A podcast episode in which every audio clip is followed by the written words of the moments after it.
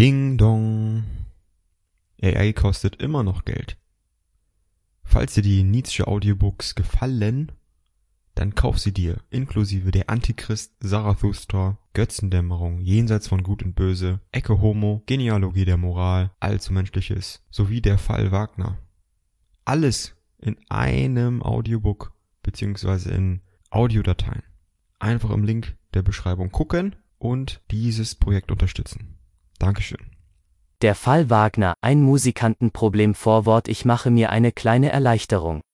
Es ist nicht nur die reine Bosheit, wenn ich in dieser Schrift Bizet auf Kosten Wagners lobe. Ich bringe unter vielen Späßen eine Sache vor, mit der nicht zu spaßen ist. Wagner den Rücken zu kehren, war für mich ein Schicksal, irgendetwas nachher wieder gern zu haben, ein Sieg. Niemand war vielleicht gefährlicher mit der Wagnerei verwachsen, niemand hat sich härter gegen sie gewehrt, niemand sich mehr gefreut, von ihr los zu sein. Eine lange Geschichte. Will man ein Wort dafür? Wenn ich Moralist wäre, wer weiß, wie ich's nennen würde. Vielleicht Selbstüberwindung, aber der Philosoph liebt die Moralisten nicht, er liebt auch die schönen Worte nicht. Was verlangt ein Philosoph am ersten und letzten von sich? Seine Zeit in sich zu überwinden, zeitlos zu werden.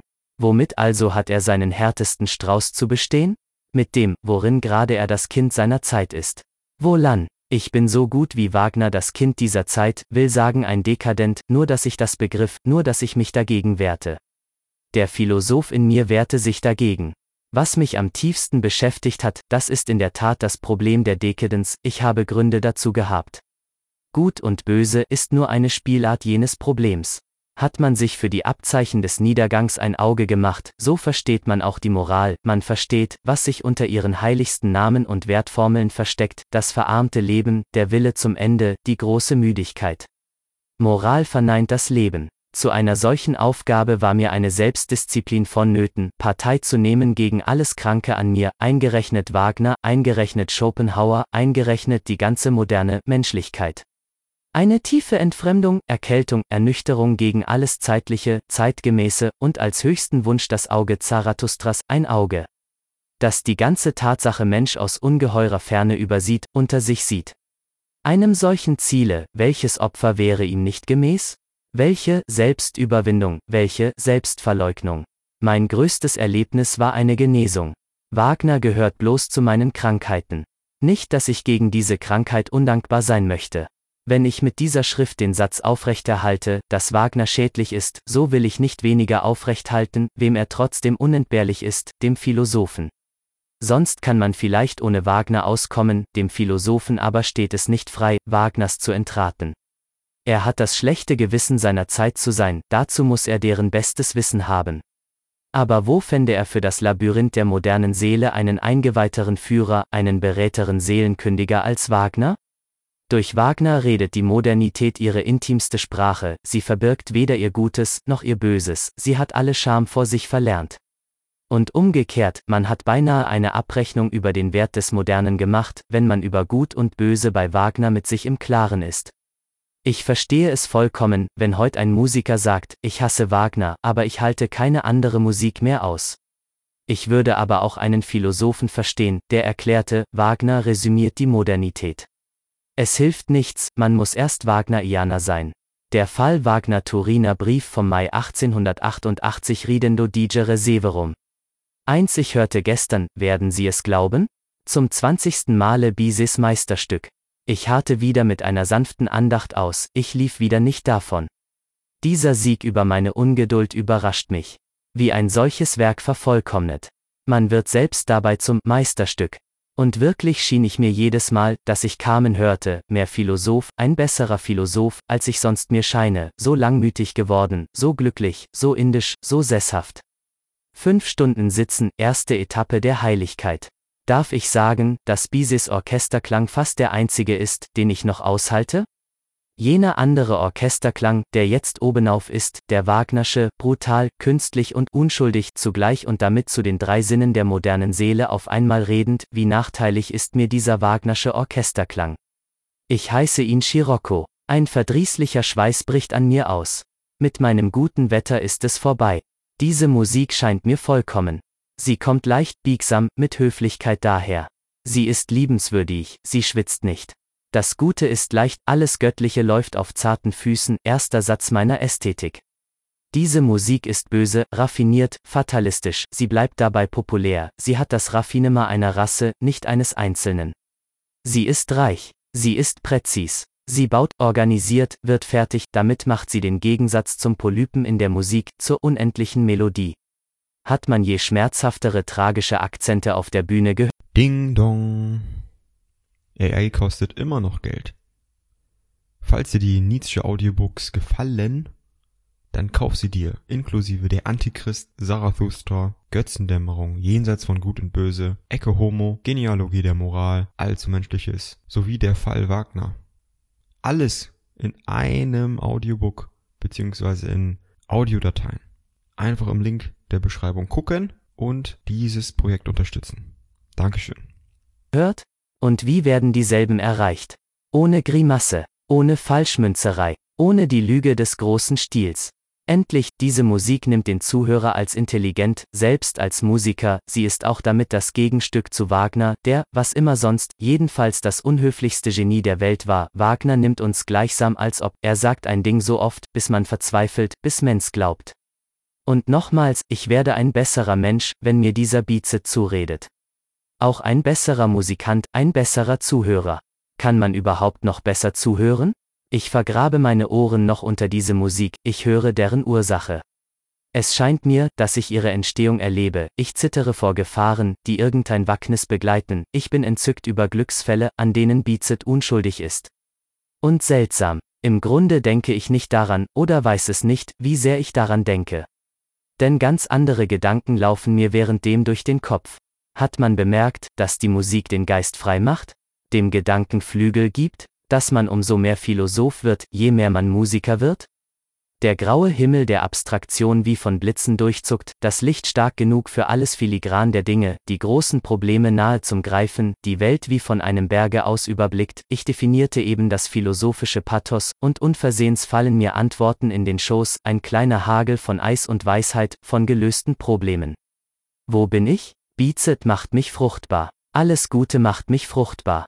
Ich habe keine andere Dankbarkeit, ich habe auch keinen anderen Beweis dafür, was gut ist. 2. Auch dies Werk erlöst, nicht Wagner allein ist ein Erlöser. Mit ihm nimmt man Abschied vom feuchten Norden, von allem Wasserdampf des Wagnerschen Ideals. Schon die Handlung erlöst davon. Sie hat von Ereme noch die Logik in der Passion, die kürzeste Linie.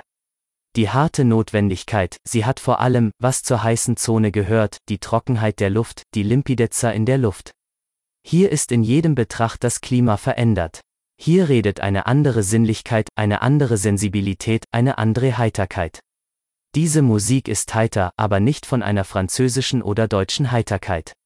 Ihre Heiterkeit ist afrikanisch, sie hat das Verhängnis über sich, ihr Glück ist kurz, plötzlich, ohne Pardon.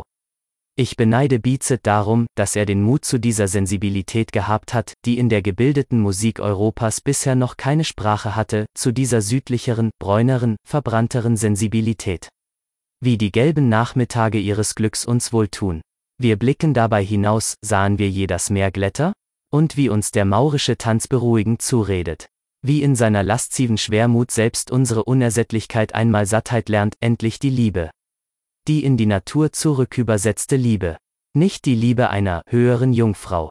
Keine Sentersentimentalität, sondern die Liebe als Fatum, als Fatalität, zynisch, unschuldig, grausam und eben darin Natur. Die Liebe, die in ihren Mitteln der Krieg, in ihrem Grunde der Todhass der Geschlechter ist. Ich weiß keinen Fall, wo der tragische Witz, der das Wesen der Liebe macht, so streng sich ausdrückte, so schrecklich zur Formel würde, wie im letzten Schrei Don Joses, mit dem das Werk schließt, ja. Ich habe sie getötet, ich, meine Angebetete Carmen, eine solche Auffassung der Liebe, die einzige, die des Philosophen würdig ist, ist selten, sie hebt ein Kunstwerk unter Tausenden heraus. Denn im Durchschnitt machen es die Künstler wie alle Welt, sogar schlimmer, sie missverstehen die Liebe. Auch Wagner hat sie missverstanden. Sie glauben in ihr selbstlos zu sein, weil sie den Vorteil eines anderen Wesens wollen, oft wieder ihren eigenen Vorteil. Aber dafür wollen sie jenes andere Wesen besitzen. Sogar Gott macht hier keine Ausnahme. Er ist ferne davon zu denken, was geht dich's an, wenn ich dich liebe, er wird schrecklich, wenn man ihn nicht wieder liebt. L'amour, mit diesem Spruch behält man unter Göttern und Menschen recht, est de tous les sentiments les plus égoïstes, et par conséquent, lorsqu'il est blessé, les moins généreux.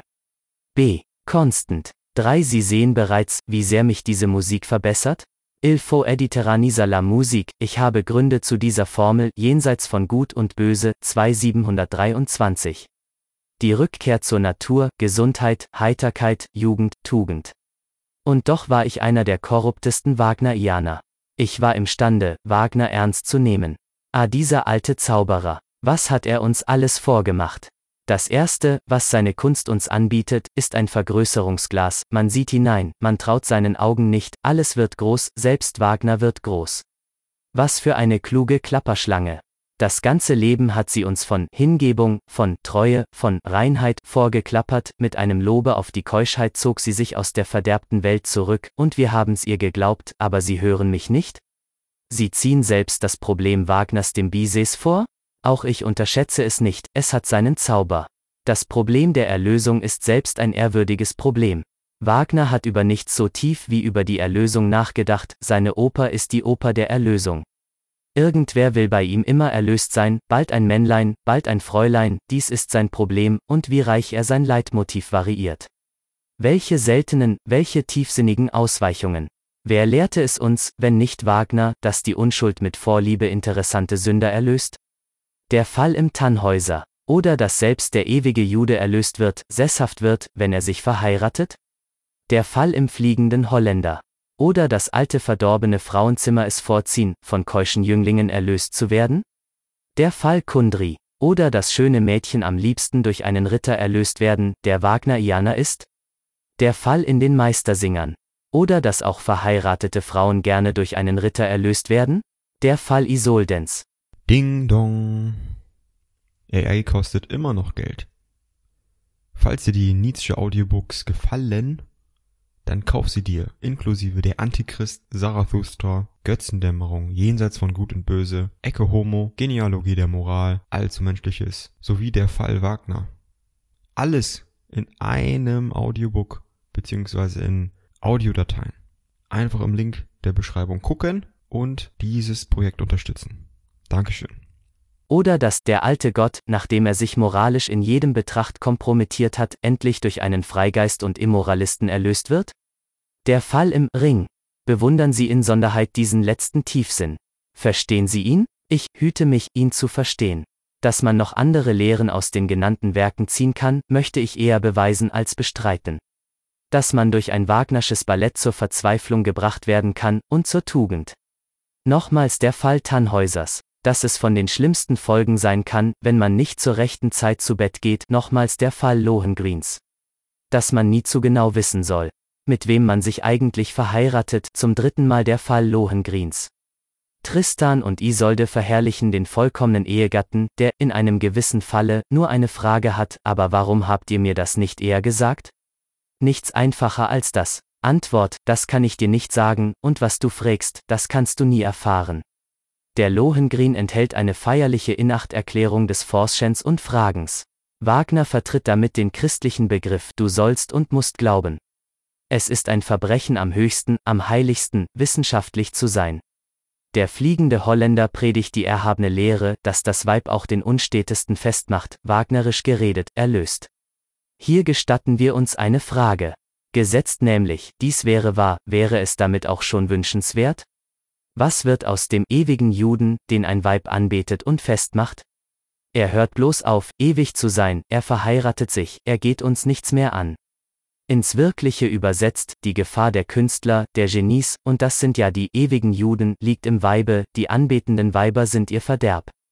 Fast keiner hat Charakter genug, um nicht verdorben, erlöst zu werden, wenn er sich als Gott behandelt fühlt, er kondeszendiert alsbald zum Weibe, der Mann ist feige vor allem ewig weiblichen, das wissen die Weiblein, in vielen Fällen der weiblichen Liebe, und vielleicht gerade in den berühmtesten, ist Liebe nur ein feinerer Parasitismus, ein sich einnisten in eine fremde Seele, mitunter selbst in ein fremdes Fleisch, ach. Wie sehr immer auf des Wirtes Unkosten. Man kennt das Schicksal Goethes im moralinsauren altjungfernhaften Deutschland. Er war den Deutschen immer anstößig, er hat ehrliche Bewunderer nur unter Jüdinnen gehabt. Schiller, der edle Schiller, der ihnen mit großen Worten um die Ohren schlug, der war nach ihrem Herzen. Was warfen sie Goethe vor? Den Berg der Venus und dass er venationische Epigramme gedichtet habe. Schon Klopstock hielt ihm eine Sittenpredigt. Es gab eine Zeit, wo Herder, wenn er von Goethe sprach, mit Vorliebe das Wort Priap gebrauchte. Selbst der Wilhelm Meister galt nur als Symptom des Niedergangs, als moralisches Auf den Hund kommen. Die Menagerie von zahmem Wie, die Nichtswürdigkeit des Helden darin erzürnte zum Beispiel Niebuhr, der endlich in eine Klage ausbricht, welche Bitterolf hätte absingen können, nichts macht leicht einen schmerzlicheren Eindruck, als wenn ein großer Geist sich seiner Flügel beraubt und seine Virtuosität in etwas weit geringerem sucht, indem er dem Höheren entsagt. Vor allem aber war die höhere Jungfrau empört, alle kleinen Höfe, alle Art, Wartburg in Deutschland bekreuzte sich vor Goethe, vor dem unsauberen Geist in Goethe. Diese Geschichte hat Wagner in Musik gesetzt. Er erlöst Goethe, das versteht sich von selbst, aber so. Dass er, mit Klugheit, zugleich die Partei der höheren Jungfrau nimmt. Goethe wird gerettet, ein Gebet rettet ihn, eine höhere Jungfrau zieht ihn hinan, was Goethe über Wagner gedacht haben würde? Goethe hat sich einmal die Frage vorgelegt, was die Gefahr sei, die über allen Romantikern schwebe, das Romantikerverhängnis. Seine Antwort ist, am Wiederkäuen sittlicher und religiöser Absurditäten zu ersticken. Kürzer, Parsifal der Philosoph macht dazu noch einen Epilog. Heiligkeit, das letzte vielleicht, was Volk und Weib von höheren Werten noch zu Gesicht bekommt, der Horizont des Ideals für alles, was von Natur Myops ist. Unter Philosophen aber, wie jeder Horizont, ein bloßes Nichtverständnis, eine Art Torschluss vor dem, wo ihre Welt erst beginnt, ihre Gefahr, ihr Ideal, ihre Wünschbarkeit. Höflicher gesagt, la philosophie ne suffit pas au grand nombre. Il lui faut la cité, 4 Ich erzähle noch die Geschichte des Rings. Sie gehört hierher. Auch sie ist eine Erlösungsgeschichte, nur dass diesmal Wagner es ist, der erlöst wird. Wagner hat, sein halbes Leben lang, an die Revolution geglaubt, wie nur irgendein Franzose an sie geglaubt hat. Er suchte nach ihr in der Runenschrift des Mythos, er glaubte in Siegfried den typischen Revolutionär zu finden, woher stammt alles Unheil in der Welt? fragte sich Wagner. Von alten Verträgen, antwortete er, gleich allen Revolutionsideologen. Auf Deutsch, von Sitten, Gesetzen, Moralen, Institutionen, von alledem, worauf die alte Welt, die alte Gesellschaft ruht. Wie schafft man das Unheil aus der Welt? Wie schafft man die alte Gesellschaft ab? Nur dadurch, dass man den Verträgen, dem Herkommen, der Moral den Krieg erklärt. Das tut Siegfried. Er beginnt früh damit, sehr früh, seine Entstehung ist bereits eine Kriegserklärung an die Moral, er kommt aus Ehebruch, aus Blutschande zur Welt. Nicht die Sage, sondern Wagner ist der Erfinder dieses radikalen Zugs, an diesem Punkte hat er die Sage korrigiert. Siegfried fährt fort, wie er begonnen hat, er folgt nur dem ersten Impulse, er wirft alles Überlieferte, alle Ehrfurcht, alle Furcht über den Haufen. Was ihm missfällt, sticht er nieder. Er rennt alten Gottheiten unerbietlich wieder den Leib. Seine Hauptunternehmung aber geht dahin, das Weib zu emanzipieren, Brünnhilde zu erlösen. Siegfried und Brünnhilde, das Sakrament der freien Liebe, der Aufgang des goldenen Zeitalters, die Götterdämmerung der alten Moral, das Übel ist abgeschafft. Wagners Schiff lief lange Zeit lustig auf dieser Bahn. Kein Zweifel, Wagner suchte auf ihr sein höchstes Ziel, was geschah? Ein Unglück. Das Schiff fuhr auf ein Riff, Wagner saß fest. Das Riff war die Schopenhauersche Philosophie, Wagner saß auf einer konträren Weltansicht fest. Was hatte er in Musik gesetzt? Den Optimismus. Wagner schämte sich. Noch dazu einen Optimismus. Für den Schopenhauer. Ding dong.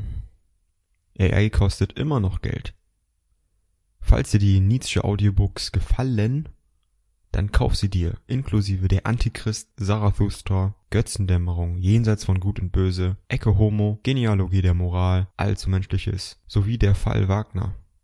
Alles in einem Audiobook, beziehungsweise in Audiodateien. Einfach im Link der Beschreibung gucken und dieses Projekt unterstützen. Dankeschön. ein böses Beiwort geschaffen hatte, den ruchlosen Optimismus. Er schämte sich noch einmal. Er besann sich lange, seine Lage schien verzweifelt. Endlich dämmerte ihm ein Ausweg, das Riff, an dem er scheiterte, wie? Wenn er es als Ziel, als Hinterabsicht, als eigentlichen Sinn seiner Reise interpretierte? Hier zu scheitern, das war auch ein Ziel. Bene navigavi, cum naufragium feci. Und er übersetzte den Ring ins Schopenhauersche. Alles läuft schief, alles geht zugrunde, die neue Welt ist so schlimm wie die alte, das Nichts, die indische Zirze winkt, Brünnhilde, die nach der Eltern Absicht sich mit einem Liede zu Ehren der freien Liebe zu verabschieden hatte, die Welt auf eine sozialistische Utopie vertröstend, mit der alles gut wird, bekommt jetzt etwas anderes zu tun. Sie muss erst Schopenhauer studieren, sie muss das vierte Buch der Welt als Wille und Vorstellung in Verse bringen. Wagner war erlöst. Allen Ernstes, dies war eine Erlösung. Die Wohltat, die Wagner Schopenhauer verdankt, ist unermesslich. Erst der Philosoph der Dekadenz gab dem Künstler der Dekadenz sich selbst fünf dem Künstler der Dekadenz, da steht das Wort. Und damit beginnt mein Ernst. Ich bin ferne davon, harmlos zuzuschauen, wenn dieser Dekadent uns die Gesundheit verdirbt, und die Musik dazu. Ist Wagner überhaupt ein Mensch? Ist er nicht eher eine Krankheit? Er macht alles krank, woran er rührt, er hat die Musik krank gemacht, ein typischer Dekadent, der sich notwendig in seinem verderbten Geschmack fühlt, der mit ihm einen höheren Geschmack in Anspruch nimmt, der seine Verderbnis als Gesetz, als Fortschritt, als Erfüllung in Geltung zu bringen weiß. Und man wehrt sich nicht. Seine Verführungskraft steigt ins Ungeheure, es qualmt um ihn von Weihrauch, das Missverständnis über ihn heißt sich Evangelium, er hat durchaus nicht bloß die Armen des Geistes zu sich überredet. Ich habe Lust, ein wenig die Fenster aufzumachen. Luft, mehr Luft, dass man sich in Deutschland über Wagner betrügt, befremdet mich nicht. Das Gegenteil würde mich befremden. Die Deutschen haben sich einen Wagner zurechtgemacht, den sie verehren können, sie waren noch nie Psychologen, sie sind damit dankbar, dass sie missverstehen. Aber dass man sich auch in Paris über Wagner betrügt, wo man beinahe nichts anderes mehr ist als Psycholog. Und in St. Petersburg, wo man Dinge noch errät, die selbst in Paris nicht erraten werden. Wie verwandt muss Wagner der gesamten europäischen Dekadenz sein, dass er von ihr nicht als dekadent empfunden wird. Er gehört zu ihr, er ist ihr Protagonist, ihr größter Name. Man ehrt sich, wenn man ihn in die Wolken hebt, denn dass man nicht gegen ihn sich wehrt, das ist selbst schon ein Zeichen von Dekadenz. Der Instinkt ist geschwächt, was man zu scheuen hätte, das zieht an, man setzt an die Lippen, was noch schneller in den Abgrund treibt. Will man ein Beispiel? Aber man hat nur das Regime zu beobachten, das sich anämische oder gichtische oder Diabetiker selbst verordnen. Definition des Vegetariers, ein Wesen, das eine korroborierende Diät nötig hat. Das Schädliche als schädlich empfinden, sich etwas Schädliches verbieten können, ist ein Zeichen noch von Jugend, von Lebenskraft. Den Erschöpften lockt das Schädliche, den Vegetarier das Gemüse. Die Krankheit selbst kann ein Stimulans des Lebens sein, nur muss man gesund genug für dies Stimulans sein. Wagner vermehrt die Erschöpfung, deshalb zieht er die Schwachen und Erschöpften an. O über das Klapperschlangenglück des alten Meisters, da er gerade immer die Kindlein zu sich kommen sah, ich stelle diesen Gesichtspunkt voran, Wagners Kunst ist krank. Die Probleme, die er auf die Bühne bringt, lauter heisteriker Probleme, das Konvulsivische seines Affekts, seine überreizte Sensibilität, sein Geschmack, der nach immer schärferen Würzen verlangte, seine Instabilität. Die er zu Prinzipien verkleidete, nicht am wenigsten die Wahl seiner Helden und Heldinnen, diese als physiologische Typen betrachtet, eine Krankengalerie. Alles zusammen stellt ein Krankheitsbild dar, das keinen Zweifel lässt. Wagner est une Nevrose, nichts ist vielleicht heute besser bekannt, nichts jedenfalls besser studiert als der Proteus-Charakter der Degenereszenz, der hier sich als Kunst und Künstler verpuppt. Unsere Ärzte und Physiologen haben in Wagner ihren interessantesten Fall, zum mindesten einen sehr vollständigen. Gerade, weil nichts moderner ist als diese Gesamterkrankung, diese Spätheit und Überreiztheit der nervösen Maschinerie, ist Wagner der moderne Künstler par excellence, der Cagliostro der Modernität. In seiner Kunst ist auf die verführerischste Art gemischt, was heute alle Welt am nötigsten hat, die drei großen Stimulantia der Erschöpften, das Brutale, das Künstliche und das Unschuldige Idiotische. Wagner ist ein großer Verderb für die Musik. Er hat in ihr das Mittel erraten, müde Nerven zu reizen, er hat die Musik damit krank gemacht. Seine Erfindungsgabe ist keine kleine in der Kunst, die Erschöpftesten wieder aufzustacheln, die Halbtoten ins Leben zu rufen. Er ist der Meister hypnotischer Griffe, er wirft die Stärksten noch wie Stiere um.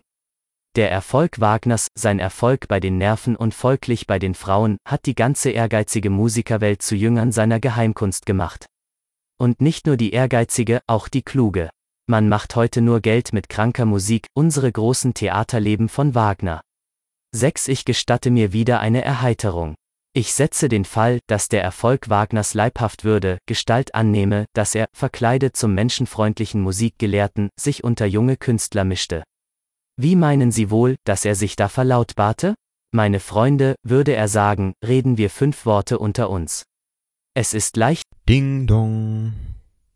AI kostet immer noch Geld.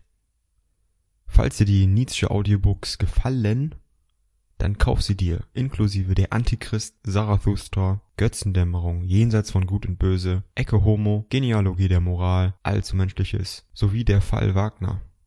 Alles in einem Audiobook, beziehungsweise in Audiodateien. Einfach im Link der Beschreibung gucken und dieses Projekt unterstützen. Dankeschön. Schlechte Musik zu machen als gute. Wie, wenn es außerdem auch noch vorteilhafter wäre? Wirkungsvoller, überredender, begeisternder, zuverlässiger, Wagnerischer? Pulchrum est paucorum hominum. Schlimm genug. Wir verstehen Latein, wir verstehen vielleicht auch unseren Vorteil. Das Schöne hat seinen Haken, wir wissen das. Wozu also Schönheit? Warum nicht lieber das Große, das Erhabene, das Gigantische, das, was die Massen bewegt? Und nochmals, es ist leichter, gigantisch zu sein als schön, wir wissen das. Wir kennen die Massen, wir kennen das Theater. Das Beste, was darin sitzt, deutsche Jünglinge, gehörnte Siegfriede und André Wagnerianer, bedarf des Erhabenen, des Tiefen, des Überwältigenden. So viel vermögen wir noch. Und das André, das auch noch darin sitzt, die Bildungskretins, die kleinen Blasierten, die ewig weiblichen, die glücklich verdauenden, kurz das Volk, bedarf ebenfalls des Erhabenen, des Tiefen, des Überwältigenden. Das hat alles einerlei Logik.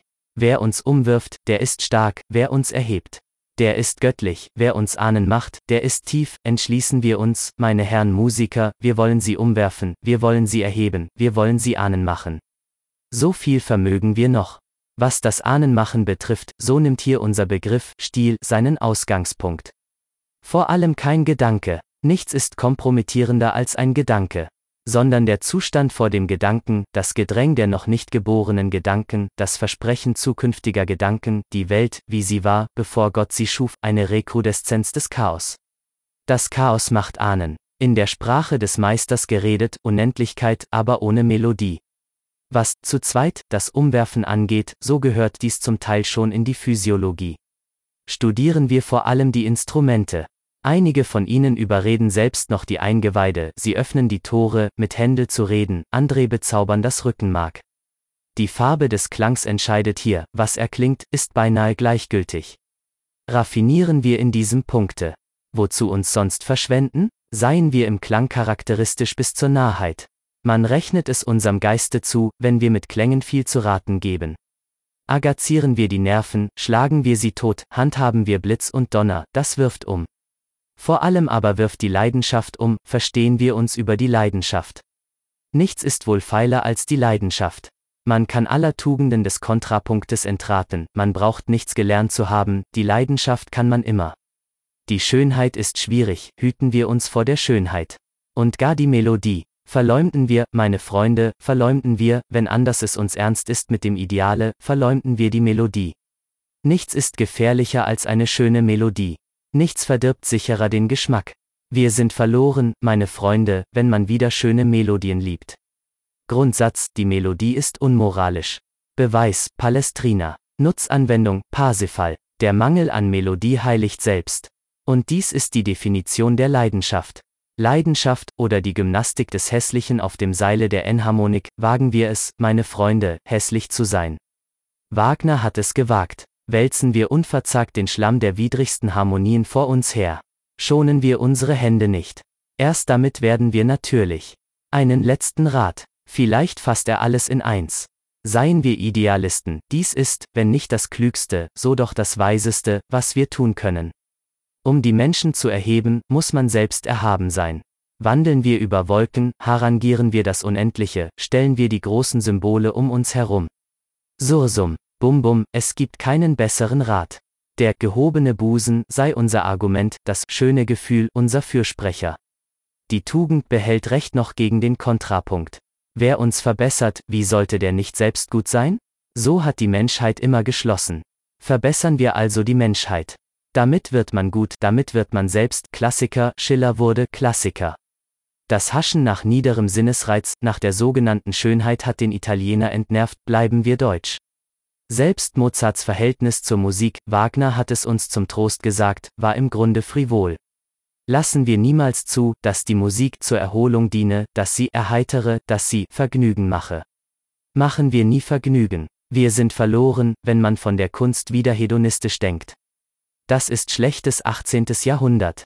Nichts dagegen dürfte redlicher sein, beiseite gesagt, als eine Dosis Muckertum, Sitvenia Fabo. Das gibt Würde, und wählen wir die Stunde, wo es sich schickt, schwarz zu blicken, öffentlich zu seufzen, christlich zu seufzen, das große christliche Mitleiden zur Schau zu stellen. Der Mensch ist verderbt, wer erlöst ihn, was erlöst ihn, antworten wir nicht. Seien wir vorsichtig, bekämpfen wir unseren Ehrgeiz, welcher Religionen stiften möchte. Aber niemand darf zweifeln, dass wir ihn erlösen, dass unsere Musik allein erlöst.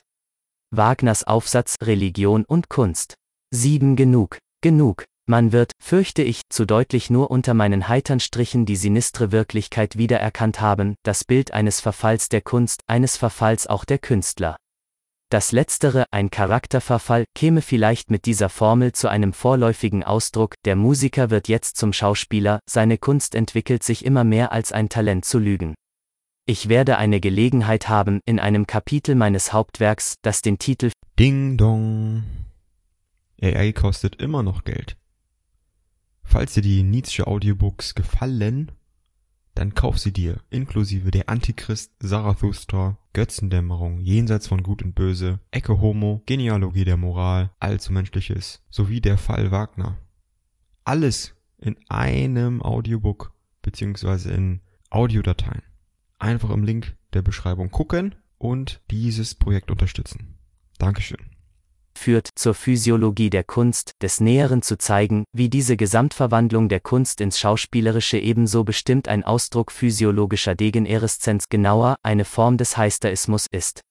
Wie jede einzelne Verderbnis und Gebrechlichkeit der durch Wagner inaugurierten Kunst, zum Beispiel die Unruhe ihrer Optik, die dazu nötigt, in jedem Augenblick die Stellung vor ihr zu wechseln. Man versteht nichts von Wagner, solange man in ihm nur ein Naturspiel, eine Willkür und Laune, eine Zufälligkeit sieht. Er war kein lückenhaftes, kein verunglücktes, kein kontradiktorisches Genie, wie man wohl gesagt hat. Wagner war etwas Vollkommenes, ein typischer Dekadent, bei dem jeder freie Wille fehlt, jeder Zug Notwendigkeit hat. Wenn irgendetwas interessant ist an Wagner, so ist es die Logik, mit der ein physiologischer Missstand als Praktik und Prozedur, als Neuerung in den Prinzipien, als Krisis des Geschmacks Schluss für Schluss, Schritt für Schritt macht. Ich halte mich diesmal nur bei der Frage des Stils auf, womit kennzeichnet sich jede literarische Dekadenz? Damit, dass das Leben nicht mehr im Ganzen wohnt. Das Wort wird souverän und springt aus dem Satz hinaus. Der Satz greift über und verdunkelt den Sinn der Seite, die Seite gewinnt Leben auf Unkosten des Ganzen, das Ganze ist kein Ganzes mehr. Aber das ist das Gleichnis für jeden Stil der Dekadens, jedes Mal Anarchie der Atome, Diskregation des Willens, Freiheit des Individuums, moralisch geredet, zu einer politischen Theorie erweitert, gleiche Rechte für alle. Das Leben, die gleiche Lebendigkeit, die Vibration und Exuberanz des Lebens in die kleinsten Gebilde zurückgedrängt, der Rest arm an Leben. Überall Lähmung, Mühsal, Erstarrung oder Feindschaft und Chaos, beides immer mehr in die Augen springend, in je höhere Formen der Organisation man aufsteigt. Das Ganze lebt überhaupt nicht mehr, es ist zusammengesetzt, gerechnet, künstlich, ein Artefakt, bei Wagner steht im Anfang die Halluzination, nicht von Tönen, sondern von Gebärden. Zu ihnen sucht er erst die Tonsemiotik. Will man ihn bewundern, so sehe man ihn hier an der Arbeit, wie er hier trennt, wie er kleine Einheiten gewinnt wie er diese belebt, heraustreibt, sichtbar macht. Aber daran erschöpft sich seine Kraft, der Rest taugt nichts. Wie armselig, wie verlegen, wie laienhaft ist seine Art zu entwickeln, sein Versuch, das, was nicht auseinandergewachsen ist, wenigstens durcheinander zu stecken. Seine Manieren dabei erinnern an die auch sonst für Wagners Stil heranziehbaren Frère de Goncourt, man hat eine Art Erbarmen mit so viel Notstand. Dass Wagner seine Unfähigkeit zum organischen Gestalten in ein Prinzip verkleidet hat, dass er einen dramatischen Stil statuiert, wo wir bloß sein Unvermögen zum Stil überhaupt statuieren, entspricht einer kühnen Gewohnheit, die Wagner durchs ganze Leben begleitet hat. Er setzt ein Prinzip an, wo ihm ein Vermögen fehlt, sehr verschieden hierin, anbei gesagt, vom alten Kant, der eine andere Kühnheit liebte, nämlich überall, wo ihm ein Prinzip fehlte, ein Vermögen dafür im Menschen anzusetzen. Nochmals gesagt, bewunderungswürdig. Liebenswürdig ist Wagner nur in der Erfindung des Kleinsten, in der Ausdichtung des Details, man hat alles Recht auf seiner Seite, ihn hier als einen Meister ersten Ranges zu proklamieren, als unseren größten Miniaturisten der Musik, der in den kleinsten Raum eine Unendlichkeit von Sinn und Süße drängt. Sein Reichtum an Farben, an Halbschatten, an Heimlichkeiten absterbenden Lichts verwöhnt dergestalt, dass einem hinterdrein fast alle anderen Musiker zu robust vorkommen, will man mir glauben, so hat man den höchsten Begriff Wagner nicht aus dem zu entnehmen, was heute von ihm gefällt. Das ist zur Überredung von Massen erfunden, davor springt unsereins wie vor einem allzu frechen Affresco zurück. Was geht uns die agerkannte Brutalität der Tannhäuser-Ouvertüre an? Oder der Zirkus Walküre? Alles, was von Wagners Musik auch abseits vom Theater populär geworden ist, ist zweifelhaften Geschmacks und verdirbt den Geschmack. Der Tannhäusermarsch scheint mir der Biedermännerei verdächtig, die Ouvertüre zum fliegenden Holländer ist ein Lärm um nichts, das Lohengrin-Vorspiel gab das erste, nur zu verfängliche, nur zu gut geratene Beispiel dafür, wie man auch mit Musik hypnotisiert, ich mag alle Musik nicht, deren Ehrgeiz nicht weitergeht, als die Nerven zu überreden. Aber vom Magnetiseur und Affrescomaler Wagner abgesehen gibt es noch einen Wagner, der kleine Kostbarkeiten beiseite legt, unseren größten Melancholiker der Musik, voll von Blicken, Zärtlichkeiten und Trostworten, die ihm keiner vorweggenommen hat, den Meister in Tönen eines schwermütigen und schläfrigen Glücks. Ein Lexikon der intimsten Worte Wagners, lauter kurze Sachen von 5 bis 15 Takten, lauter Musik, die niemand kennt. Wagner hatte die Tugend der Dekadenz, das Mitleiden acht, sehr gut. Aber wie kann man seinen Geschmack an diesem Dekadent verlieren, wenn man nicht zufällig ein Musiker? Wenn man nicht zufällig selbst ein Dekadent ist, umgekehrt. Wie kann man's nicht? Versuchen Sie's doch, Sie wissen nicht, wer Wagner ist, ein ganz großer Schauspieler. Gibt es überhaupt eine tiefere, eine schwerere Wirkung im Theater? Sehen. Ding dong. AI kostet immer noch Geld. Falls dir die Nietzsche Audiobooks gefallen, dann kauf sie dir, inklusive der Antichrist, Zarathustra, Götzendämmerung, Jenseits von Gut und Böse, Ecke Homo, Genealogie der Moral, Allzu Menschliches, sowie der Fall Wagner. Alles in einem Audiobook beziehungsweise in Audiodateien. Einfach im Link der Beschreibung gucken und dieses Projekt unterstützen. Dankeschön. Sehen Sie doch diese Jünglinge, erstarrt, blass, atemlos. Das sind Wagnerianer, das versteht nichts von Musik, und trotzdem wird Wagner über sie Herr. Wagners Kunst drückt mit hundert Atmosphären, bücken sie sich nur, man kann nicht anders. Der Schauspieler Wagner ist ein Tyrann, sein Pathos wirft jeden Geschmack, jeden Widerstand über den Haufen, wer hat diese Überzeugungskraft der Gebärde, wer sieht so bestimmt, so zuallererst die Gebärde. Dies Atemanhalten des Wagnerschen Pathos, dies nicht mehr loslassen wollen eines extremen Gefühls, diese schreckeneinflößende Länge in Zuständen, wo der Augenblick schon erwürgen will, war Wagner überhaupt ein Musiker? Jedenfalls war er etwas anderes mehr, nämlich ein unvergleichlicher Histrio. Der größte Mime, das erstaunlichste Theatergenie, das die Deutschen gehabt haben, unser Szeniker par excellence. Er gehört woanders hin als in die Geschichte der Musik, mit deren großen Echten soll man ihn nicht verwechseln. Wagner und Beethoven, das ist eine Blasphemie und zuletzt ein Unrecht selbst gegen Wagner. Er war auch als Musiker nur das, was er überhaupt war, er wurde Musiker, er wurde Dichter, weil der Tyrann in ihm, sein Schauspielergenie ihn dazu zwang.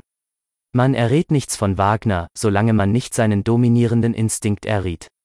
Wagner war nicht Musiker von Instinkt. Dies bewies er damit, dass er alle Gesetzlichkeit und, bestimmter geredet, allen Stil in der Musik preisgab, um aus ihr zu machen, was er nötig hatte, eine Theaterrhetorik, ein Mittel des Ausdrucks, der Gebärdenverstärkung, der Suggestion, des psychologisch-pittoresken. Wagner dürfte uns hier als Erfinder und Neuerer ersten Ranges gelten, er hat das Sprachvermögen der Musik ins Unermessliche vermehrt, er ist der Victor Hugo der Musik als Sprache. Immer vorausgesetzt, dass man zuerst gelten lässt, Musik dürfe unter Umständen nicht Musik, sondern Sprache, sondern Werkzeug, sondern Ancilla Dramaturgica sein. Wagners Musik, nicht vom Theatergeschmacke, einem sehr toleranten Geschmacke, in Schutz genommen, ist einfach schlechte Musik, die schlechteste überhaupt, die vielleicht gemacht worden ist. Wenn ein Musiker nicht mehr bis drei zählen kann, wird er dramatisch, wird er wagnerisch. Wagner hat beinahe entdeckt, welche Magie selbst noch mit einer aufgelösten und gleichsam elementarisch gemachten Musik ausgeübt werden kann. Sein Bewusstsein davon geht bis ins Unheimliche, wie sein Instinkt, die höhere Gesetzlichkeit, den Stil gar nicht nötig zu haben. Das Elementarische genügt, Klang, Bewegung, Farbe, kurz die Sinnlichkeit der Musik. Wagner rechnet nie als Musiker, von irgendeinem Musikergewissen aus, er will die Wirkung, er will nichts als die Wirkung. Und er kennt das, worauf er zu wirken hat. Er hat darin die Unbedenklichkeit, die Schiller hatte, die jeder Theatermensch hat, er hat auch dessen Verachtung der Welt, die er sich zu Füßen legt. Man ist Schauspieler damit, dass man eine Einsicht vor dem Rest der Menschen voraus hat, was als wahr wirken soll, darf nicht wahr sein. Der Satz ist von Talma formuliert, er enthält die ganze Psychologie des Schauspielers, er enthält, zweifeln wir nicht daran, auch dessen Moral. Wagners Musik ist niemals wahr, aber man hält sie dafür, und so ist es in Ordnung, solange man noch kindlich ist und Wagnerianer dazu, hält man Wagner selbst für reich, selbst für einen Ausbund von Verschwender, selbst für einen Großgrundbesitzer im Reich des Klangs. Man bewundert an ihm, was junge Franzosen an Victor Hugo bewundern, die königliche Freigebigkeit. Später bewundert man den einen wie den anderen aus umgekehrten Gründen, als Meister und Muster der Ökonomie, als kluge Gastgeber. Niemand kommt ihnen darin gleich, mit bescheidenem Aufwand eine fürstliche Tafel zu repräsentieren, der Wagnerianer, mit seinem gläubigen Magen, wird sogar satt bei der Kost, die ihm sein Meister vorzaubert. Wir anderen, die wir in Büchern wie in Musik vor allem Substanz verlangen und denen mit bloß repräsentierten Tafeln kaum gedient ist, sind viel schlimmer dran. Auf Deutsch, Wagner gibt uns nicht genug zu beißen. Sein Recitativo, wenig Fleisch, schon mehr Knochen und sehr viel Brühe, ist von mir, alla Genovese, getauft, womit ich durchaus den Genuesen nicht geschmeichelt haben will, wohl aber dem älteren Recitativo, dem Recitativo Secco. Was gar das Wagnersche Leitmotiv betrifft, so fehlt mir dafür alles kulinarische Verständnis. Ich würde es, wenn man mich drängt, vielleicht als idealen Zahnstocher gelten lassen, als Gelegenheit. Reste von Speisen loszuwerden, bleiben die Arien Wagners, und nun sage ich kein Wort mehr. 9 Auch im Entwerfen der Handlung ist Wagner vor allem Schauspieler. Was zuerst ihm aufgeht, ist eine Szene von unbedingt sicherer Wirkung, eine wirkliche Aktio 1 mit einem Hautrelief der Gebärde, eine Szene, die umwirft, diese denkt er in die Tiefe, aus ihr zieht er erst die Charaktere. Der ganze Rest folgt daraus, einer technischen Ökonomik gemäß, die keine Gründe hat, subtil zu sein. Es ist nicht das Publikum Cornet, das Wagner zu schonen hat, bloßes 19. Jahrhundert. Wagner würde über das eine, was Not tut, ungefähr urteilen, wie jeder andere Schauspieler heute urteilt, eine Reihe starker Szenen, eine stärker als die andere, und, dazwischen, viel kluge Stupidität. Er sucht sich selbst zuerst die Wirkung seines Werkes zu garantieren, er beginnt mit dem dritten Akte, er beweist sich sein Werk mit dessen letzter Wirkung. Mit einem solchen Theaterverstande als Führer ist man nicht in Gefahr, unversehens ein Drama zu schaffen. Das Drama verlangt die harte Logik, aber was lag Wagner überhaupt an der Logik? Nochmals gesagt, es ist nicht das Publikum. Ding dong. AI kostet immer noch Geld. Falls dir die Nietzsche Audiobooks gefallen, dann kauf sie dir, inklusive der Antichrist, Zarathustra, Götzendämmerung, Jenseits von Gut und Böse, Ecke Homo, Genealogie der Moral, Allzu Menschliches, sowie der Fall Wagner. Alles in einem Audiobook, beziehungsweise in Audiodateien. Einfach im Link der Beschreibung gucken und dieses Projekt unterstützen. Dankeschön. Cornet, das er zu schonen hatte, bloße Deutsche.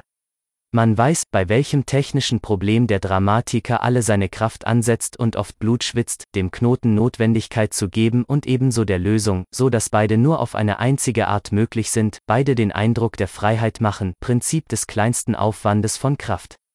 Nun, dabei schwitzt Wagner am wenigsten Blut, gewiss ist, dass er für Knoten und Lösung den kleinsten Aufwand von Kraft macht. Man nehme irgendeinen Knoten Wagners unter das Mikroskop, man wird dabei zu lachen haben, das verspreche ich. Nichts erheiternder als der Knoten des Tristan, es müsste denn der Knoten der Meistersinger sein. Wagner ist kein Dramatiker, man lasse sich nichts vormachen. Er liebte das Wort Drama, das ist alles, er hat immer die schönen Worte geliebt. Das Wort Drama in seinen Schriften ist trotzdem bloß ein Missverständnis und eine Klugheit. Wagner tat immer vornehm gegen das Wort Oper, ungefähr wie das Wort Geist im Neuen Testament bloß ein Missverständnis ist. Er war schon nicht Psychologe genug zum Drama, er wich instinktiv der psychologischen Motivierung aus, womit? Damit, dass er immer die Idiosynkrasie an deren Stelle rückte. Sehr modern, nicht wahr? Sehr pariserisch, sehr dekadent. Die Knoten, anbei gesagt, die tatsächlich Wagner mit Hilfe dramatischer Erfindungen zu lösen weiß, sind ganz andere Artikel. Ich gebe ein Beispiel. Nehmen wir den Fall, dass Wagner eine Weiberstimme nötig hat. Ein ganzer Akt ohne Weiberstimme, das geht nicht. Aber die Heldinnen sind im Augenblick alle nicht frei. Was tut Wagner? Er emanzipiert das älteste Weib der Welt, die Erda, herauf, alte Großmutter. Sie müssen singen. Erda singt. Wagners Absicht ist erreicht. Sofort schafft er die alte Dame wieder ab. Wozu kamen sie eigentlich? Ziehen sie ab. Schlafen sie gefälligst weiter. In Summa eine Szene voller mythologischer Schauder, bei der der Wagner Iana ahnt, aber der Gehalt der Wagnerschen Texte. Ihr mythischer Gehalt, ihr ewiger Gehalt, Frage, wie prüft man diesen Gehalt, diesen ewigen Gehalt? Der Chemiker antwortet, man übersetzt Wagner ins Reale, ins Moderne, seien wir noch grausamer. Ins Bürgerliche. Was wird dabei aus Wagner? Unter uns, ich habe es versucht. Nichts unterhaltender, nichts für Spaziergänge mehr zu empfehlen, als sich Wagner in verjüngten Proportionen zu erzählen, zum Beispiel Parsifal als Kandidaten der Theologie, mit Gymnasialbildung, letztere als unentbehrlich zur reinen Torheit. Welche Überraschungen man dabei erlebt. Würden Sie es glauben, dass die Wagnerschen Heroinen samt und sonders, sobald man nur erst den heroischen Balk abgestreift hat, zum Verwechseln Madame Bovary ähnlich sehen, wie man umgekehrt auch begreift, dass es Flaubert freistand, seine Heldin ins Skandinavische oder Karthagische zu übersetzen und sie dann, mythologisiert, Wagner als Textbuch anzubieten. Ja, ins Große gerechnet, scheint Wagner sich für keine anderen Probleme interessiert zu haben, als die, welche heute die kleinen Pariser Dekadenz interessieren. Immer fünf Schritte weit vom Hospital. Lauter ganz moderne, lauter ganz großstädtische Probleme. Zweifeln Sie nicht daran, haben Sie bemerkt, es gehört in diese Ideenassoziation, dass die Wagnerschen Heldinnen keine Kinder bekommen? Sie können's nicht. Die Verzweiflung, mit der Wagner das Problem angegriffen hat, Siegfried überhaupt geboren werden zu lassen, verrät, wie modern er in diesem Punkte fühlte, Siegfried emanzipiert das Weib doch ohne Hoffnung auf Nachkommenschaft, eine Tatsache endlich. Die uns fassungslos lässt, Parsifal ist der Vater Lohengreens. Wie hat er das gemacht? Muss man sich hier daran erinnern, dass die Keuschheit Wunder tut? Wagnerus dixit princeps in castitate auctoritas. Zehn anbei noch ein Wort über die Schriften Wagners, sie sind, unter anderem, eine Schule der Klugheit. Das System von Prozeduren, das Wagner handhabt, ist auf hundert andere Fälle anzuwenden, wer Ohren hat, der höre. Vielleicht habe ich einen Anspruch auf öffentliche Erkenntlichkeit, wenn ich den drei wertvollsten Prozeduren einen präzisen Ausdruck gebe. Alles, was Wagner nicht kann, ist verwerflich. Wagner könnte noch vieles, aber er will es nicht, aus Rigorosität im Prinzip. Alles, was Wagner kann, wird ihm niemand nachmachen, hat ihm keiner vorgemacht, soll ihm keiner nachmachen. Wagner ist göttlich. Diese drei Sätze sind die Quintessenz von Wagners Literatur, der Rest ist Literatur. Nicht jede Musik hat bisher Literatur nötig gehabt, man tut gut. Hier nach dem zureichenden Grund zu suchen. Ist es, dass Wagners Musik zu schwer verständlich ist? Oder fürchtete er das Umgekehrte, dass man sie zu leicht versteht, dass man sie nicht schwer genug versteht?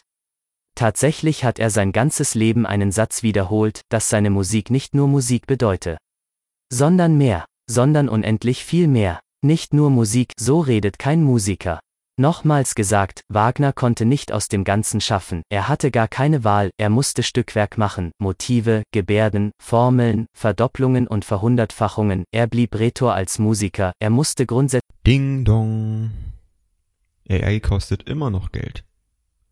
Falls dir die Nietzsche Audiobooks gefallen, dann kauf sie dir, inklusive der Antichrist, Zarathustra, Götzendämmerung, Jenseits von Gut und Böse, Ecke Homo, Genealogie der Moral, Allzu Menschliches, sowie der Fall Wagner. Alles in einem Audiobook beziehungsweise in Audiodateien. Einfach im Link der Beschreibung gucken und dieses Projekt unterstützen. Dankeschön. deshalb das es bedeutet in den Vordergrund bringen. Die Musik ist immer nur ein Mittel, das war seine Theorie, das war vor allem die einzige ihm überhaupt mögliche Praxis. Aber so denkt kein Musiker, Wagner hatte Literatur nötig, um alle Welt zu überreden, seine Musik ernst zu nehmen, tief zu nehmen. Weil sie Unendliches bedeute, er war zeitlebens der Kommentator der Idee. Was bedeutet Elsa? Aber kein Zweifel, Elsa ist der unbewusste Geist des Volks, mit dieser Erkenntnis wurde ich notwendig zum vollkommenen Revolutionär. Erinnern wir uns, dass Wagner in der Zeit, wo Hegel und Schelling die Geister verführten, jung war, dass er erriet, dass er mit Händen griff, was allein der Deutsche ernst nimmt, die Idee, will sagen etwas, das dunkel, ungewiss, ahnungsvoll ist, dass Klarheit unter Deutschen ein Einwand, Logik eine Widerlegung ist. Schopenhauer hat mit Härte die Epoche Hegels und Schelings der Unredlichkeit geziehen, mit Härte, auch mit Unrecht, er selbst, der alte pessimistische Falschmünzer, hat es in nichts redlicher getrieben als seine berühmteren Zeitgenossen. Lassen wir die Moral aus dem Spiele, Hegel ist ein Geschmack. Und nicht nur ein deutscher, sondern ein europäischer Geschmack. Ein Geschmack, den Wagner begriff, dem er sich gewachsen fühlte.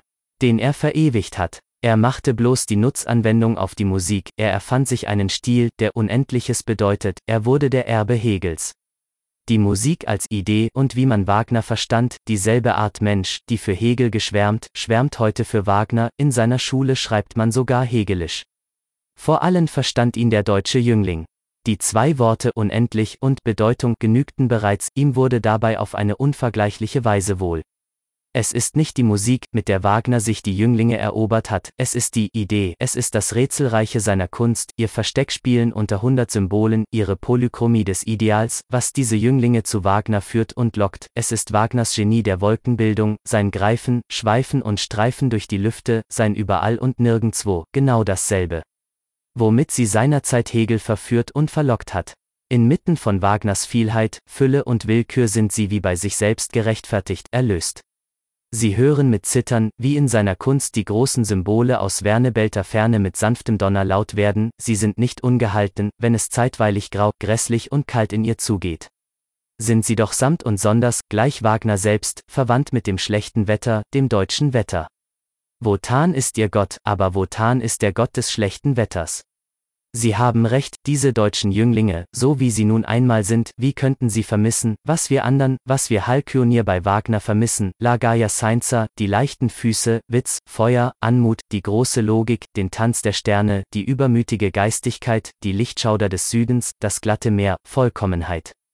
11. Ich habe erklärt, wohin Wagner gehört, nicht in die Geschichte der Musik. Was bedeutet er trotzdem in deren Geschichte? Die Heraufkunft des Schauspielers in der Musik, ein kapitales Ereignis, das zu denken, das vielleicht auch zu fürchten gibt. In Formel, Wagner und Liszt. Noch nie wurde die Rechtschaffenheit der Musiker, ihre Echtheit gleich gefährlich auf die Probe gestellt. Man greift es mit Händen, der große Erfolg, der Massenerfolg ist nicht mehr auf Seite der Echten, man muss Schauspieler sein, ihn zu haben. Victor Hugo und Richard Wagner, sie bedeuten ein und dasselbe, das in Niedergangskulturen, das überall, wo den Massen die Entscheidung in die Hände fällt, die Echtheit überflüssig, nachteilig, zurücksetzend wird. Nur der Schauspieler weckt noch die große Begeisterung, damit kommt für den Schauspieler das goldene Zeitalter herauf, für ihn und für alles, was seiner Art verwandt ist. Wagner marschiert mit Trommeln und Pfeifen an der Spitze aller Künstler des Vortrags, der Darstellung, des virtuosen Tams, er hat zuerst die Kapellmeister die Maschinisten und Theatersänger überzeugt. Nicht zu vergessen die Orchestermusiker, er erlöste diese von der Langeweile. Die Bewegung, die Wagner schuf, greift selbst in das Gebiet der Erkenntnis über, ganze zugehörige Wissenschaften tauchen langsam aus jahrhundertealter Scholastik empor. Ich hebe, um ein Beispiel zu geben, mit Auszeichnung die Verdienste Riemanns um die Rhythmik hervor, des ersten, der den Hauptbegriff der Interpunktion auch für die Musik geltend gemacht hat, leider vermittelst eines hässlichen Wortes, er nennt's Phrasierung, dies alles sind, ich sage es mit Dankbarkeit, die Besten unter den Verehrern Wagners, die achtungswürdigsten, sie haben einfach Recht, Wagner zu verehren. Der gleiche Instinkt verbindet sie miteinander, sie sehen in ihm ihren höchsten Typus, sie fühlen sich zur Macht, zur Großmacht selbst, Ding dong. AI kostet immer noch Geld. Falls dir die Nietzsche Audiobooks gefallen, dann kauf sie dir, inklusive der Antichrist, Zarathustra, Götzendämmerung, Jenseits von Gut und Böse, Ecke Homo, Genealogie der Moral, Allzu Menschliches, sowie der Fall Wagner. Alles in einem Audiobook beziehungsweise in Audiodateien. Einfach im Link der Beschreibung gucken und dieses Projekt unterstützen. Dankeschön. Selbst umgewandelt, seit er sie mit seiner eigenen Glut entzündet hat. Hier nämlich, wenn irgendwo, ist der Einfluss Wagners wirklich wohltätig gewesen. Noch nie ist in dieser Sphäre so viel gedacht, gewollt, gearbeitet worden. Wagner hat allen diesen Künstlern ein neues Gewissen eingegeben, was sie jetzt von sich fordern, von sich erlangen, das haben sie nie vor Wagner von sich gefordert, sie waren früher zu bescheiden dazu. Es herrscht ein anderer Geist am Theater, seit Wagners Geist da selbst herrscht, man verlangt das Schwerste, man tadelt hart, man lobt selten, das Gute, das Ausgezeichnete gilt als Regel. Geschmack tut nicht mehr Not, nicht einmal Stimme. Man singt Wagner nur mit ruinierter Stimme, das wirkt dramatisch. Selbstbegabung ist ausgeschlossen. Das Espressivo um jeden Preis, wie es das Wagnersche Ideal, das Dekadence-Ideal verlangt, verträgt sich schlecht mit Begabung. Dazu gehört bloß Tugend, will sagen Dressur, Automatismus, Selbstverleugnung. Weder Geschmack, noch Stimme, noch Begabung, die Bühne Wagners hat nur eins nötig, Germanen. Definition des Germanen, Gehorsam und lange Beine. Es ist voll tiefer Bedeutung, dass die Heraufkunft Wagners zeitlich mit der Heraufkunft des Reichs zusammenfällt, beide Tatsachen beweisen ein und dasselbe, Gehorsam und lange Beine, nie ist besser gehorcht, nie besser befohlen worden. Die Wagnerschen Kapellmeister Insonderheit sind eines Zeitalters würdig, das die Nachwelt einmal mit scheuer Ehrfurcht das klassische Zeitalter des Kriegs nennen wird. Wagner verstand zu kommandieren, er war auch damit der große Lehrer. Er kommandierte als der unerbittliche Wille zu sich, als die lebenslängliche Zucht an sich, Wagner, der vielleicht das größte Beispiel der Selbstvergewaltigung abgibt, das die Geschichte der Künste hat, selbst Alfieri, sonst sein Nächstverwandter, ist noch überboten.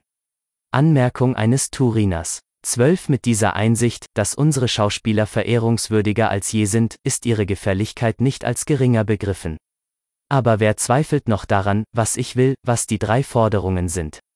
Zu denen mir diesmal mein Ingrim, meine Sorge, meine Liebe zur Kunst den Mund geöffnet hat?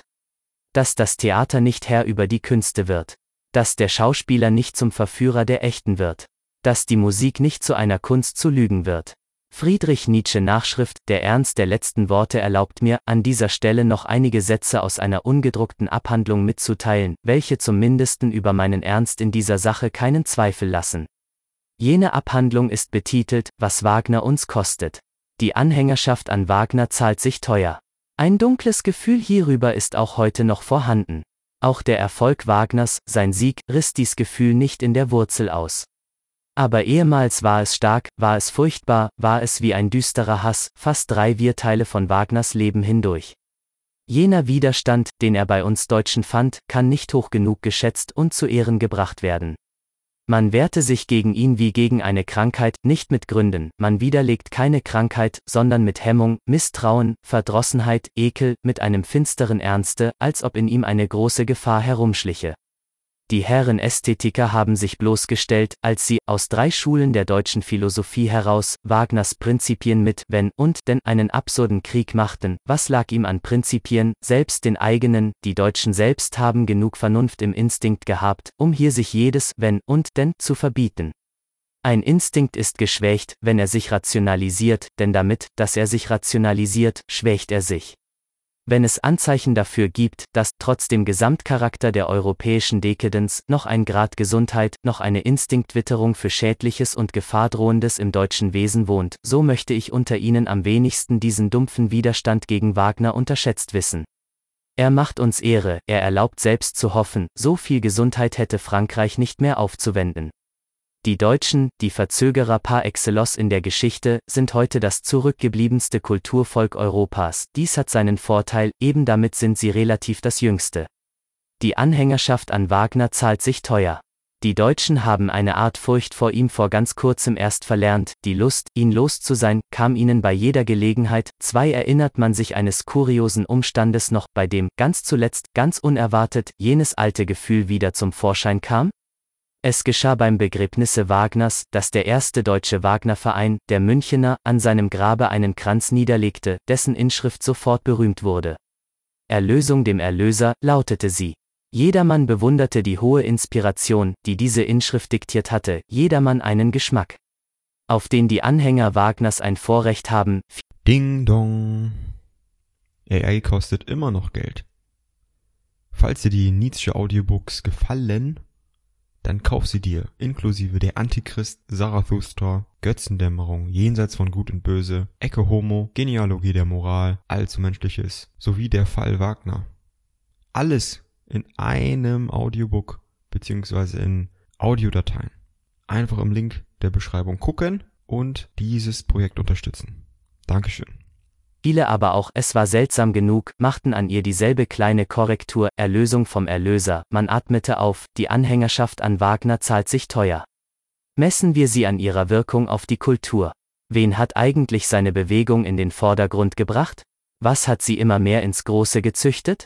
Vor allem die Anmaßung des Laien, des Kunstidioten. Das organisiert jetzt Vereine, das will seinen Geschmack durchsetzen, das möchte selbst in Rebus Musicis et Musicantibus den Richter machen. Zu zweit eine immer größere Gleichgültigkeit gegen jede strenge, vornehme, gewissenhafte Schulung im Dienste der Kunst, an ihre Stelle gerückt den Glauben an das Genie, auf Deutsch, den frechen Dilettantismus, die Formel dafür steht in den Meistersingern. Zu dritt und zu schlimmst, die Theatrokratie, den Aberwitz eines Glaubens an den Vorrang des Theaters, an ein Recht auf Herrschaft des Theaters über die Künste. Über die Kunst. Aber man soll es den Wagnerianern hundertmal ins Gesicht sagen, was das Theater ist, immer nur ein unterhalb der Kunst, immer nur etwas Zweites, etwas Vergröbertes, etwas für die Massen zurechtgebogenes, zurechtgelogenes. Daran hat auch Wagner nichts verändert, Bayreuth ist große Oper und nicht einmal gute Oper. Das Theater ist eine Form der Demolatrie in Sachen des Geschmacks, das Theater ist ein Massenaufstand, ein Plebiszit gegen den guten Geschmack. Dies eben beweist der Fall Wagner, er gewann die Menge, er verdarb den Geschmack, er verdarb selbst für die Oper unseren Geschmack. Die Anhängerschaft an Wagner zahlt sich teuer. Was macht sie aus dem Geist, befreit Wagner den Geist, ihm eignet jede Zweideutigkeit, jeder Doppelsinn, alles überhaupt, was die Ungewissen überredet, ohne ihnen zum Bewusstsein zu bringen, wofür sie überredet sind. Damit ist Wagner ein Verführer großen Stils. Es gibt nichts Müdes, nichts Abgelebtes nichts Lebensgefährliches und Weltverleumderisches in Dingen des Geistes, das von seiner Kunst nicht heimlich in Schutz genommen würde, es ist der schwärzeste Obskurantismus, den er in die Lichthüllen des Ideals verbirgt. Er schmeichelt jedem nihilistischen, buddhistischen Instinkte und verkleidet ihn in Musik, er schmeichelt jeder Christlichkeit, jeder religiösen Ausdrucksform der Dekadenz. Man mache seine Ohren auf, alles, was je auf dem Boden des verarmten Lebens aufgewachsen ist, die ganze Falschmünzerei der Transzendenz und des Jenseits, hat in Wagners Kunst ihren sublimsten Fürsprecher, nicht in Formeln, Wagner ist zu klug für Formeln, sondern in einer Überredung der Sinnlichkeit, die ihrerseits wieder den Geist mürbe und müde macht. Die Musik als Zirze. Sein letztes Werk ist hierin sein größtes Meisterstück, der Parsifal wird in der Kunst der Verführung ewig seinen Rang behalten, als der Geniestreich der Verführung. Ich bewundere dies Werk, ich möchte es selbst gemacht haben, in Ermangelung davon verstehe ich es. Wagner war nie besser inspiriert als am Ende. Das Raffinement im Bündnis von Schönheit und Krankheit geht hier so weit, dass es über Wagners frühere Kunst gleichsam Schatten legt, sie erscheint zu hell, zu gesund. Versteht ihr das? Die Gesundheit, die Helligkeit als Schatten wirkend? Als Einwand beinahe? So weit sind wir schon reine Toren. Niemals gab es einen größeren Meister in dumpfen hieratischen Wohlgerüchen, nie lebte ein gleicher Kenner alles kleinen Unendlichen, alles Zitternden und Überschwänglichen, aller Feminismen aus dem Idiot-Ikon des Glücks. Trinkt nur, meine Freunde, die Filtren dieser Kunst. Ihr findet nirgends eine angenehmere Art, euren Geist zu entnerven, eure Männlichkeit unter einem Rosengebüsche zu vergessen. Ah, dieser alte Zauberer. Dieser Klingser aller Klingsore, wie er uns damit den Krieg macht. Uns, den freien Geistern, wie er jeder Feigheit der modernen Seele mit Zaubermädchentönen zu Willen redet, es gab nie einen solchen Todhass auf die Erkenntnis. Man muss Zyniker sein, um hier nicht verführt zu werden, man muss beißen können, um hier nicht anzubeten. Wohlan, alter Verführer, der Zyniker warnt dich, Cave Canem. Die Anhängerschaft an Wagner zahlt sich teuer. Ich beobachte die Jünglinge, die lange seiner Infektion ausgesetzt waren. Die nächste, relativ unschuldige Wirkung ist die Verderbnis des Geschmacks. Wagner wirkt wie ein fortgesetzter Gebrauch von Alkohol. Er stumpft ab, er verschleimt. Ding dong. AI kostet immer noch Geld. Falls dir die Nietzsche Audiobooks gefallen, dann kauf sie dir, inklusive der Antichrist, Zarathustra, Götzendämmerung, Jenseits von Gut und Böse, Ecke Homo, Genealogie der Moral, Allzu Menschliches, sowie der Fall Wagner. Alles in einem Audiobook beziehungsweise in Audiodateien. Einfach im Link der Beschreibung gucken und dieses Projekt unterstützen. Dankeschön. Den Magen. Spezifische Wirkung, Entartung des rhythmischen Gefühls. Der Wagnerianer nennt zuletzt rhythmisch, was ich selbst, mit einem griechischen Sprichwort, den Sumpf bewegen, nenne. Schon viel gefährlicher ist die Verderbnis der Begriffe. Der Jüngling wird zum Mondkalb, zum Idealisten. Er ist über die Wissenschaft hinaus, darin steht er auf der Höhe des Meisters. Dagegen macht er den Philosophen, er schreibt Bayreuther Blätter, er löst alle Probleme im Namen des Vaters, des Sohnes und des heiligen Meisters. Am unheimlichsten freilich bleibt die Verderbnis der Nerven. Man gehe nachts durch eine größere Stadt, überall hört man, dass mit feierlicher Wut Instrumente genozüchtigt werden, ein wildes Geheul mischt sich dazwischen. Was geht da vor? Die Jünglinge beten Wagner an. Bayreuth reimt sich auf Kaltwasserheilanstalt, typisches Telegramm aus Bayreuth, bereits bereut, Wagner ist schlimm für die Jünglinge, er ist verhängnisvoll für das Weib. Was ist, ärztlich gefragt, eine Wagnerianerin? Es scheint mir, dass ein Arzt jungen Frauen nicht ernst genug diese Gewissensalternative stellen könnte, eins oder das andere, aber sie haben bereits gewählt. Man kann nicht zwen Herren dienen, wenn der eine Wagner heißt. Wagner hat das Weib erlöst, das Weib hat ihm dafür Bayreuth gebaut. Ganz Opfer, ganz Hingebung, man hat nichts. Was man ihm nicht geben würde. Das Weib verarmt sich zugunsten des Meisters, es wird rührend, es steht nackt vor ihm, die Wagnerianerin, die anmutigste Zweideutigkeit, die es heute gibt, sie verkörpert die Sache Wagners, in ihrem Zeichen siegt seine Sache. Ah, dieser alte Räuber. Er raubt uns die Jünglinge, er raubt selbst noch unsere Frauen und schleppt sie in seine Höhle. Ah, dieser alte Minotaurus. Was er uns schon gekostet hat. Alljährlich führt man ihm Züge der schönsten Mädchen und Jünglinge in sein Labyrinth, damit er sie verschlinge, alljährlich intoniert ganz Europa auf nach Kreta. Auf nach Kreta. Zweite Nachschrift, mein Brief, scheint es, ist einem Missverständnisse ausgesetzt. Auf gewissen Gesichtern zeigen sich die Falten der Dankbarkeit, ich höre selbst ein bescheidenes Frohlocken. Ich zöge vor, hier wie in vielen Dingen, verstanden zu werden. Seitdem aber in den Weinbergen des deutschen Geistes ein neues Tier haust, der Reichswurm. Die berühmte Rhinoxera wird kein Wort von mir mehr verstanden. Die Kreuzzeitung selbst bezeugt es mir, nicht zu reden vom literarischen Zentralblatt, ich habe den Deutschen die tiefsten Bücher gegeben, die sie überhaupt besitzen, Grund genug, dass die Deutschen kein Wort davon verstehen.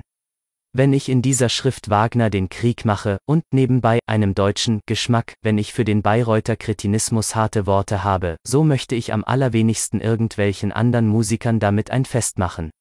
Andere Musiker kommen gegen Wagner nicht in Betracht. Es steht schlimm überhaupt. Der Verfall ist allgemein. Die Krankheit liegt in der Tiefe. Wenn Wagner der Name bleibt für den Ruin der Musik, wie Bernini für den Ruin der Skulptur, so ist er doch nicht dessen Ursache. Er hat nur dessen Tempo beschleunigt, freilich in einer Weise, dass man mit Entsetzen vor diesem fast plötzlichen Abwärts, abgrundwärts steht. Er hatte die Naivität der Dekadence, dies war seine Überlegenheit. Er glaubte an sie, er blieb vor keiner Logik der Dekadence stehen. Die anderen zögern, das unterscheidet sie. Sonst nichts. Das Gemeinsame zwischen Wagner und den anderen, ich zähle es auf, der Niedergang der organisierenden Kraft, der Missbrauch überlieferter Mittel, ohne das rechtfertigende Vermögen, das zum Zweck, die Falschmünzerei in der Nachbildung großer Formen, für die heute niemand stark, stolz, selbstgewiss, gesund genug ist, die Überlebendigkeit im Kleinsten, der Affekt um jeden Preis, das Raffinement als Ausdruck des verarmten Lebens, immer mehr Nerven anstelle des Fleisches, ich kenne nur einen Musiker, der heute noch imstande ist, eine Ouvertüre aus ganzem Holze zu schnitzen, und niemand kennt ihn. Was heute berühmt ist, macht, im Vergleich mit Wagner, nicht bessere Musik, sondern nur Ding Dong. AI kostet immer noch Geld. Falls dir die Nietzsche Audiobooks gefallen, dann kauf sie dir, inklusive der Antichrist, Zarathustra, Götzendämmerung, Jenseits von Gut und Böse, Ecke Homo, Genealogie der Moral, Allzu Menschliches, sowie der Fall Wagner. Alles in einem Audiobook beziehungsweise in Audiodateien. Einfach im Link der Beschreibung gucken und dieses Projekt unterstützen. Dankeschön. Nur unentschiedenere, sondern nur gleichgültigere, gleichgültigere, weil das halbe damit abgetan ist. Dass das Ganze da ist.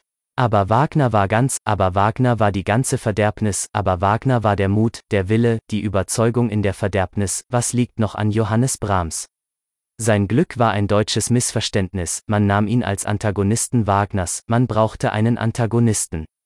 Das macht keine notwendige Musik, das macht vor allem zu viel Musik. Wenn man nicht reich ist, soll man stolz genug sein zur Armut. Die Sympathie, die Brahms unleugbar hier und da einflößt, ganz abgesehen von jenem Parteiinteresse, Parteimissverständnisse, war mir lange ein Rätsel, bis ich endlich, durch einen Zufall beinahe, dahinter kam, dass er auf einen bestimmten Typus von Menschen wirkt. Er hat die Melancholie des Unvermögens, er schafft nicht aus der Fülle, er durstet nach der Fülle. Rechnet man ab, was er nachmacht, was er großen alten oder exotisch modernen Stilformen entlehnt, er ist Meister in der Kopie, so bleibt als sein eigenstes die Sehnsucht. Das erraten die Sehnsüchtigen, die Unbefriedigten aller Artikel. Er ist zu wenig Person, zu wenig Mittelpunkt. Das verstehen die Unpersönlichen, die Peripherischen, sie lieben ihn dafür. Insonderheit ist er der Musiker einer Art unbefriedigter Frauen. 50 Schritt weiter, und man hat die Wagnerianerin, ganz wie man 50 Schritt über Brahms hinaus Wagner findet, die Wagnerianerin, einen ausgeprägteren, interessanteren, vor allem anmutigeren Typus. Brahms ist rührend, solange er heimlich schwärmt oder über sich trauert, darin ist er modern, er wird kalt, er geht uns nichts mehr an, sobald er die Klassiker beerbt. Man nennt Brahms gern den Erben Beethovens, ich kenne keinen vorsichtigeren Euphemismus, alles, was heute in der Musik auf großen Stil Anspruch macht, ist damit entweder falsch gegen uns oder falsch gegen sich. Diese Alternative ist nachdenklich genug, sie schließt nämlich eine Kasuistik über den Wert der zwei Fälle in sich ein. Falsch gegen uns, dagegen protestiert der Instinkt der meisten, sie wollen nicht betrogen werden, ich selbst freilich würde diesen Typus immer noch dem anderen, falsch gegen sich, vorziehen. Dies ist mein Geschmack, fasslicher, für die Armen im Geiste, ausgedrückt, Brahms oder Wagner.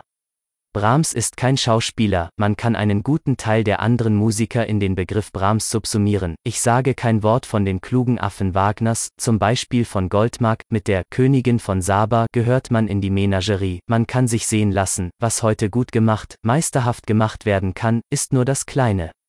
Hier allein ist noch Rechtschaffenheit möglich.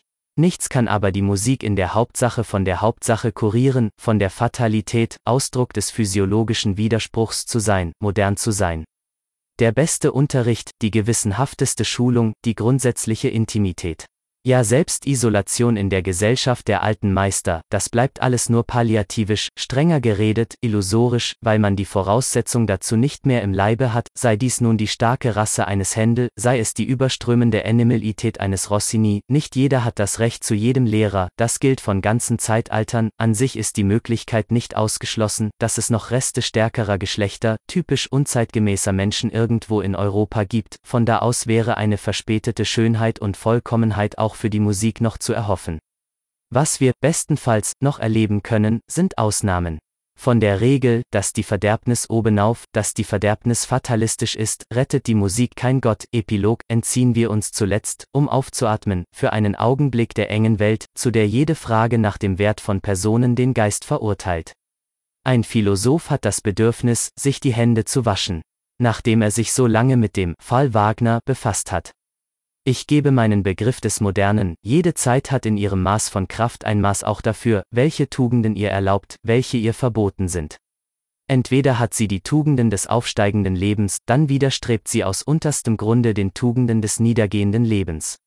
Oder sie ist selbst ein niedergehendes Leben, dann bedarf sie auch der Niedergangstugenden, dann hasst sie alles, was aus der Fülle, was aus dem Überreichtum an Kräften allein sich rechtfertigt. Die Ästhetik ist unablöslich an diese biologischen Voraussetzungen gebunden. Es gibt eine Dekadenzästhetik, es gibt eine klassische Ästhetik, ein Schönes an sich ist ein Hirngespinst, wie der ganze Idealismus, in der engeren Sphäre der sogenannten moralischen Werte ist kein größerer Gegensatz aufzufinden als der einer Herrenmoral und der Moral der christlichen Wertbegriffe, letztere. Auf einem durch und durch morbiden Boden gewachsen, die Evangelien führen uns genau. Ding dong. AI kostet immer noch Geld. Falls dir die Nietzsche Audiobooks gefallen, dann kauf sie dir, inklusive der Antichrist, Zarathustra, Götzendämmerung, Jenseits von Gut und Böse, Ecke Homo, Genealogie der Moral, Allzu Menschliches, sowie der Fall Wagner. Alles in einem Audiobook, beziehungsweise in Audiodateien. Einfach im Link der Beschreibung gucken und dieses Projekt unterstützen. Dankeschön. Genau dieselben physiologischen Typen vor, welche die Romane Dostojewskis schildern, die Herrenmoral römisch, heidnisch, klassisch, Renaissance umgekehrt als die Zeichensprache der Wohlgeratenheit, des aufsteigenden Lebens, des Willens zur Macht als Prinzips des Lebens. Die Herrenmoral bejaht ebenso instinktiv, wie die christliche verneint Gott, jenseits, Entselbstung, lauter Negationen. Die erstere gibt aus ihrer Fülle an die Dinge ab, sie verklärt, sie verschönt, sie vernünftigt die Welt, die letztere verarmt, verblasst, verhässlicht den Wert der Dinge, sie verneint die Welt. Welt ein christliches Schimpfwort, diese Gegensatzformen in der Optik der Werte sind beide notwendig, es sind Arten zu sehen, denen man mit Gründen und Widerlegungen nicht beikommt. Man widerlegt das Christentum nicht, man widerlegt eine Krankheit des Auges nicht. Dass man den Pessimismus wie eine Philosophie bekämpft hat, war der Gipfelpunkt des gelehrten Idiotentams. Die Begriffe wahr und unwahr haben, wie mir scheint, in der Optik keinen Sinn, wogegen man sich allein zu wehren hat, das ist die Falschheit, die Instinktdoppelzüngigkeit, welche diese Gegensätze nicht als Gegensätze empfinden will, wie es zum Beispiel Wagners Wille war, der in solchen Falschheiten keine kleine Meisterschaft hatte nach der Herrenmoral, der vornehmen Moral hinschielen, die isländische Sage ist beinahe deren wichtigste Urkunde und dabei die Gegenlehre, die vom Evangelium der Niedrigen, vom Bedürfnis der Erlösung im Munde führen. Ich bewundere, anbei gesagt, die Bescheidenheit der Christen, die nach Bayreuth gehen. Ich selbst würde gewisse Worte nicht aus dem Munde eines Wagner aushalten. Es gibt Begriffe, die nicht nach Bayreuth gehören. Wie ein Christentum, zurechtgemacht für Wagnerienerinnen. Vielleicht von Wagnerienerinnen, denn Wagner war in alten Tagen durchaus feminini generis? Nochmals gesagt, die Christen von heute sind mir zu bescheiden. Wenn Wagner ein Christ war, nun dann war vielleicht Liszt ein Kirchenvater. Das Bedürfnis nach Erlösung, der Inbegriff aller christlichen Bedürfnisse hat mit solchen Hanswursten nichts zu tun, es ist die ehrlichste Ausdrucksform der Dekadenz, es ist das überzeugteste, schmerzhafteste Ja-Sagen zu ihr in sublimen Symbolen und Praktiken. Der Christ will von sich loskommen.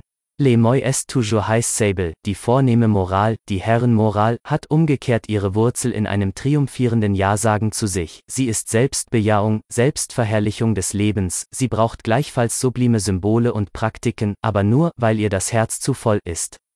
Die ganze schöne, die ganze große Kunst gehört hierher, beider Wesen ist Dankbarkeit. Andererseits kann man von ihr nicht einen Instinkt widerwillen gegen die Dekadenz. Einen Hohn, ein Grauen selbst vor deren Symbolik abrechnen, dergleichen ist beinahe ihr Beweis. Der vornehme Römer empfand das Christentum als Föder Superstitio, ich erinnere daran, wie der letzte Deutsche vornehmen Geschmacks, wie Goethe das Kreuz empfand. Man sucht umsonst nach wertvolleren, nach notwendigeren Gegensätzen, aber eine solche Falschheit, wie die der Bayreuther, ist heute keine Ausnahme. Wir kennen alle den unästhetischen Begriff des christlichen Junkers. Diese Unschuld zwischen Gegensätzen, dies gute Gewissen in der Lüge ist vielmehr modern par excellence, man definiert beinahe damit die Modernität. Der moderne Mensch stellt biologisch einen Widerspruch der Werte dar, er sitzt zwischen zwei Stühlen, er sagt in einem Atem Ja und Nein. Was Wunder, dass gerade in unseren Zeiten die Falschheit selber Fleisch und sogar Genie wurde? Dass Wagner unter uns wohnte? Nicht ohne Grund nannte ich Wagner den Cagliostro der Modernität. Aber wir alle haben wieder Wissen. Wieder Willen, Werte, Worte, Formeln, Moralen entgegengesetzter Abkunft im Leibe, wir sind, physiologisch betrachtet, falsch. Eine Diagnostik der modernen Seele, womit begänne sie? Mit einem resoluten Einschnitt in diese Instinktwidersprüchlichkeit, mit der Herauslösung ihrer Gegensatzwerte, mit der Vivisektion vollzogen an ihrem lehrreichsten Fall, der Fall Wagner ist für den Philosophen ein Glücksfall, diese Schrift ist, man hört es, von der Dankbarkeit inspiriert.